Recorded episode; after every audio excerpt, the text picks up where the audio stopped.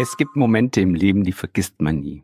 So wie bei mir, als ich frisch verheiratet in Venedig bei den Flitterwochen beim Abendessen war und der Kellner die Rechnung brachte.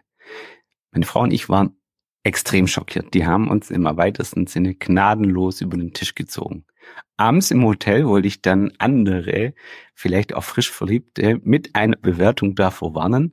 Aber was ich im Internet gesehen habe, war Tourist Trap, Avoid this place. Über 100 Kommentare, die vor diesem Restaurant gewarnt haben. Hallo, ich bin's wieder, der Achim von den Bauimpulsen und ich habe heute im vierten Baustein von unserer sechsteiligen Podcast-Reihe Die Brücke zwischen Büro und Baustelle eine Folge dabei, wo es um den Aufbau von Vertrauen geht. Gleichzeitig aber auch, wie wir vielen Ausreden und Lügen durch eine Fehlerkultur, eine gute Fehlerkultur, direkt von Anfang an den Nährboden entziehen können. Ich habe heute drei Konzepte, die ich gleich erkläre, die du vielleicht noch nicht kennst und einen pragmatischen Weg, wie ihr im Unternehmen mit 24 verschiedenen Social Media Content Ideen ganz nebenbei auch noch Vertrauen aufbauen könnt. Und zwar so super easy, denn das sind Tätigkeiten, die ihr im Alltag sowieso schon macht. Aber nochmal kurz zurück zu meinem Restaurantbesuch. Venedig ist so krass überlaufen, dass der Betreiber dieses Restaurants komplett damit leben kann, wenn Besucher nur einmal im Leben kommen und mit einer schlechten Meinung wieder gehen. Anders ist es im Handwerk. Man hat da einen Ruf zur Verteidigung und wir müssen Vertrauensbeziehungen aufbauen. Und bei Bauprojekten geht es bei den Kunden teilweise um richtig große Summen und um Kunden, die dann die nächsten teilweise 30 Jahre hoffentlich glücklich sind mit dem Projekt. Was aber, wenn nicht? Ja, dann bekommt man eben mal auch eine schlechte Google-Bewertung und das war's dann so nach dem Motto Shit happens. Denkt man sich. Ne, es ist eigentlich viel krasser, denn der Kunde läuft die nächsten 30 Jahre rum und hat im Hinterkopf oder wird im schlimmsten Fall jeden Tag dran erinnert, dass irgendwo was schlecht lief. Und man hat ja dann keine Chance, diesen Kunden noch zu überzeugen, weil es ist ja einfach das Kind schon in den Brunnen gefallen. Und das erste Konzept, das von dem ich heute spreche, zeigt euch einen viel schlaueren Ansatz dazu. Also kurz nochmal, gute Bewertungen sind extrem wichtig, aber keine Sorge, es dreht sich jetzt nicht alles nur um Google-Bewertung. Nichtsdestotrotz habe ich im Handout ein Schaubild dabei. Das kannst du dir runterladen und ich erkläre es kurz. Das hat zwei Achsen, zwei, äh, eine, eine horizontale und eine, die nach oben geht. Und auf der horizontalen Achse steht drauf die Umsetzungsqualität von allen Handwerkern. Also links schlechte Umsetzungsqualität, rechts gute Umsetzungsqualität. Und auf der Achse nach oben steht Anzahl positiver Bewertungen. Kurz zusammengefasst, schlechte Handwerker mit guter Bewertung gibt's eigentlich. Oder wenn es die gibt, dann sind die gefaked, diese Bewertungen. Anderer Punkt, schlechte Handwerker mit schlechter Bewertung gibt's viele, weil die Leute eben ihren Frust loswerden wollen. Oder auch warnen wollen, ganz klar. Gute Handwerker mit schlechten Bewertungen gibt's wenige und gute Handwerker mit guten Bewertungen gibt's auch wenige. Ja, warum oder was heißt es? Ja, wenn die Leute super glücklich sind, dann achten halt viele Handwerker nicht darauf, was sie, dass sie auch eine Bewertung bekommen. Und genau das sehe ich eine mega Chance aus der Mache, aus der Mache, aus der Masse herauszustechen. Und im ersten Konzept möchte ich euch da dazu was erklären. Was wäre, wenn du in der Lage bist, viele Baustellen, möchte sogar alle Baustellen so zu beenden, dass dir die Kunden alle eine positive Bewertung abgeben, sogar dann, wenn es teilweise echt schief lief. Das schauen wir uns nämlich an. Da gibt es zwei Probleme dabei. Erstens, wie sorgen wir dafür, dass die Projekte ähm, auch Fünf-Sterne-Projekte werden? Ja, oder vier Sterne sind auch okay. Manchmal sind es nämlich Kleinigkeiten, die am Schluss passieren, die dann die Stimmung runterziehen und den Kunden vor der Bewertung abhalten oder eine schlechte Bewertung abgeben lassen. Und das zweite Problem ist, wie kommt man dazu, dass das systematisch abläuft, also dass es die Kunden auch regelmäßig machen. Und das Vorgehen, das besticht durch seine Einfachheit, das ich jetzt erkläre, und das ist, wie ich denke, sehr elegant. Also, ein Kunde, der am Ende vom Projekt gefragt wird, wie zufrieden er war, hat dann nur die Chance zu sagen, wie es war. Logisch. Aber ein Kunde, der in der Mitte des Projekts gefragt wird, hat die Chance, mit seinem Feedback noch Einfluss zu nehmen Und damit hast du als Handwerker die Chance, wenn es während dem Projekt auch mal zu Problemen kommt, diese noch zu fixen. So, das war's jetzt mit der Podcast-Folge von heute. Das Wichtigste ist gesagt. Ich wünsche euch viel Spaß beim Umsetzen. Nein, Spaß.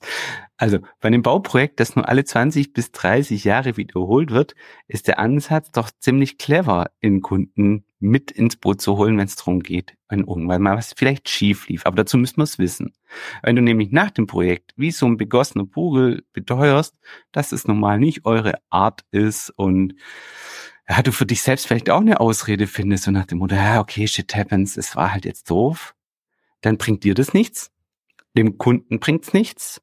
Es bekommt keine Weiterempfehlung. Also der Kunde wird euch dann nicht weiterempfehlen. Und was geht's? Wie geht es? Erstell dir einfach zwei Kundenbewertungsformulare. Frag den Kunden am besten in Form von Sternchen die Fragen, die dir wichtig sind, also die Werte deines Unternehmens repräsentieren. Also bitte auch Sternchen nicht Schulnoten nutzen oder irgendeine Skala von eins bis zehn, Weil der erste Kunde kann dir jetzt an der Stelle schon lernen, was du auch nachher von ihm willst, nämlich vier oder fünf Sternchen, Sternchen bekommen und nicht noch irgendwas umrechnen müssen. Also Fragen könnten zum Beispiel sein Pünktlichkeit. Wie viel Sternchen geben Sie uns? Oder Thema Sauberkeit oder Achtsamkeit oder Qualität oder auch ein ganz wichtiges Thema. Wie zufrieden sind Sie mit der Art, wie wir mit Ihnen kommunizieren? Wenn dabei was kritisch ist, also ein bis drei Sterne dabei rauskommen, dann musst du natürlich rausfinden, was die Ursache ist. Die Fragen, also diese 50% Checkliste, können rein theoretisch von jedem gestellt werden. Vom Polier, vom Bauleiter, Obermonteur oder auch jemand aus dem Büroteam. Aber dazu zugleich nochmal mehr. Stell dir jetzt vor, deine Mitarbeiter wissen, dass der Kunde zu diesen Themen auch befragt wird, beziehungsweise befragt werden könnte dann macht es doch gar keinen Sinn, sich irgendwelche Schutzbehauptungen, Ausreden oder Lügen zu überlegen. Dann will der Mitarbeiter nicht entdeckt werden, indem er dich anschwindelt. Es entsteht also eine neue Fehlerkultur. Und wir können frühzeitig über Probleme gemeinsam reden. Und das ist Gold wert, weil dann mir nicht nur die gute Bewertung bekommt, sondern die Mitarbeiter sukzessive früher berichten darüber, wenn sie denken, das könnte zu einem Problem werden im Sinne eurer Werte. Also der Trick hierbei ist, man weiß, dass die Fragen gefragt werden und dann interessiere ich mich als Mitarbeiter auch ein klein wenig mehr darum, dass ich diese oder wie ich diese Erwartungshaltung erfülle. Kleines Beispiel. Deine Mitarbeiter rufen beim Kunden an, wenn sie sich verspäten.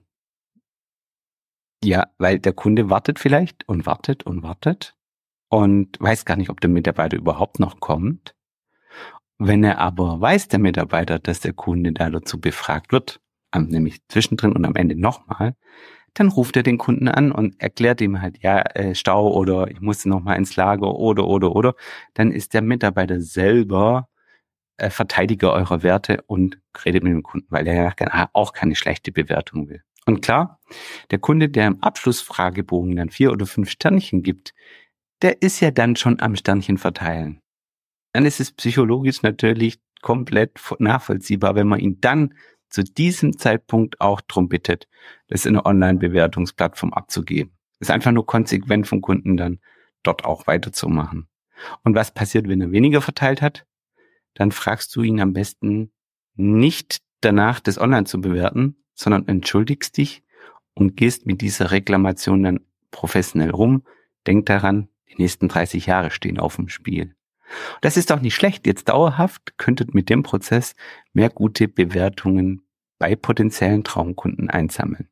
Und jetzt stell dir mal vor, du kannst am Ende vom Jahr durch diesen einfachen, auf mehreren Ebenen hilfreichen Mechanismus, also als Qualitätssicherungselement, diese Kundenfeedbacks rausnehmen und nach den 50% Fragen schauen. Und du siehst, wie viel davon dann doch noch zu einem guten Abschluss geworden sind. Und man kann diese Formulare auch auswerten und digital auswerten. Also das ist, da habt ihr dann alle Möglichkeiten. Das ist ein super simpler Qualitätssicherungsmechanismus. Und gerade auch in Bezug auf die Mund-zu-Mund-Propaganda, die ich im dritten Baustein von der Podcast-Reihe angesprochen habe, ist es eine hervorragende Maßnahme, den lokalen Ruf drastisch zu verbessern. Die beiden Checklisten, die 50 und die 100% Checkliste habe ich dir in den Show Notes im Handout auch verlinkt. Kannst du reinschauen, wie sowas exemplarisch aussieht. Und wenn du jetzt bei ein bisschen größeren Unternehmen arbeitest oder dort Führungsverantwortung hast, dann kann oder können diese Fragebögen auch durch Kollegen oder Kolleginnen aus dem Büro federführend gemanagt werden. Das ist dann jemand, der die Kundenzufriedenheit in seiner Stellenbeschreibung stehen hat. Den kannst du dann zum Beispiel Kundenzufriedenheitsmanager oder irgendwie so nennen. Der Vorteil dabei ist, die Aufgabe und der Prozess ist dann an diesen Kollegen abgegeben und wird von diesem Kollegen dann auch kontrolliert. Und wer weiß, vielleicht setzt der Kollege auch das nächste, das zweite Konzept von dieser Podcast-Episode um. Und deswegen kommen wir jetzt genau zum zweiten Konzept. Wie erfahren denn die richtigen Kunden von euch? Ja, ich weiß, durch Mund-zu-Mund-Propaganda. Das ist das eine.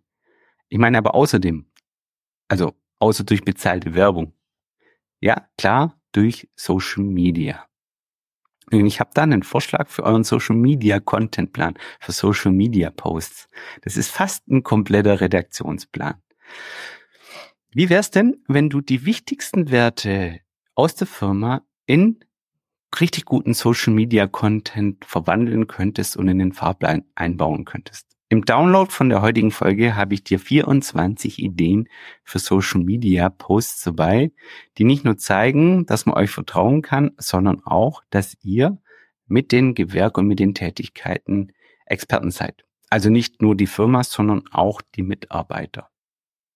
Hintergrund zeigt nicht nur Spaß, Design oder Verkauf von irgendwelchen Materialien oder äh, irgendein Entertainment-Programm. Manche tanzen ja da auch, sondern vermittelt eure Werte, eure Prozesse, Sicherheit und Qualität. Stell dir jetzt zum Beispiel vor, du hast alle zwei Wochen einen Post, bei dem ein Mitarbeiter von dem anderen Mitarbeiter über die Schulter dabei fotografiert wird, wie er Wichtiges tut und Wichtiges dokumentiert. Dann ist der Social Media Post nicht, unser Martin ist es wichtig, dass die Badewanne richtig sitzt, sondern dann ist der Post. Unser Martin dokumentiert hier, dass die Badewanne im Wasser sitzt. Dann ist vielleicht sogar ein Bild von der Wasserwaage mit dabei.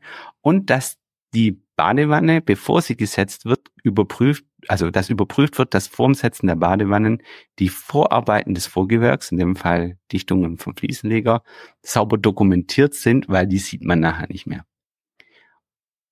So, was passiert dann? Wir bekommen eine Story anstatt einfach nur eine plumpe Badewanne.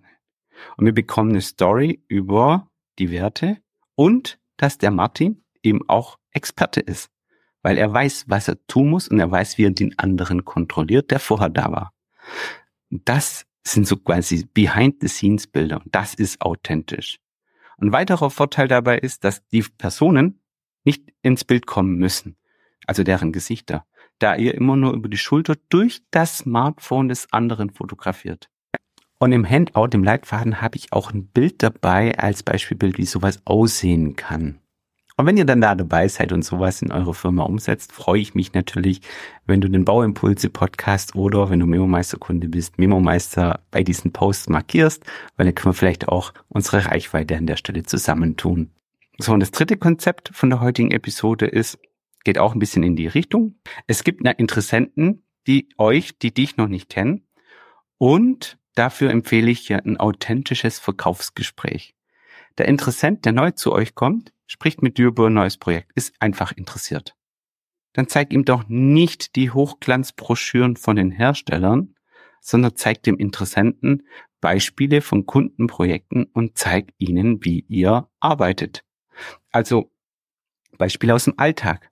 Beweis ihm doch noch vor dem Schreiben des Angebots, dass er mit euch auf einen Partner setzt, der nicht nur dafür sorgt, dass die Baustelle sauber läuft und dass ihr genau wisst, was er tut und wie ihr wisst, wie ihr euch organisiert, sondern dass es, falls es zu Problemen kommt, ihr auch professionell und schnell und zügig reagieren könnt. Erklär ihm, vielleicht auch, wenn du magst, warum ihr die 50% Checkliste verwendet. Denn genau das, was ich gerade gesagt habe, sind die Ängste beim neuen Kunden vor einer Beauftragung. Der, keiner will auf einer Problembaustelle leben. Und wir wollen alle Vertrauen aufbauen beim Kunden. Diese Podcast-Folge ist Teil des Leitfadens Die Brücke zwischen Büro und Baustelle. Die war der vierte Teil. Wenn du nicht genau weißt, was mit, äh, mit diesem Leitfaden auf sich hat, dann kannst du gerne die erste Folge dazu anhören. Du kannst gern den kompletten Leitfaden als Handout mit allen Diagrammen und allen Folgen in den Show Notes runterladen. Du brauchst auch keine E-Mail-Adresse angeben, einfach draufdrücken und runterladen. Du kannst natürlich auch gern die nächste Folge anhören. Da freue ich mich, wenn du den Bauimpulse Podcast abonnierst. Ich freue mich über Feedback, wenn es dir gefallen hat, aber auch wenn es dir nicht gefallen, einfach dich mit mir connecten. Und falls diese Folge oder die anderen Folgen für Freunde und Kollegen hilfreich sind, kannst du ja natürlich auch gerne mit ihnen teilen. Bei Spotify und Apple geht es ganz einfach auf Teilen drücken und dann zum Beispiel eine kleine WhatsApp an den Kollegen schicken. In der nächsten Folge, dem fünften Baustein, geht es dann um loyale Mitarbeiter oder Hater und Ideen und Maßnahmen, wie eine gute interne und auch externe Kommunikation funktioniert. Ich wünsche dir jetzt jederzeit eine gesunde und vertrauensvolle Beziehung zu deinen Wunschkunden und zu deinen Wunschinteressenten. Viele Grüße aus Stuttgart. Euer Achim. Tschüss.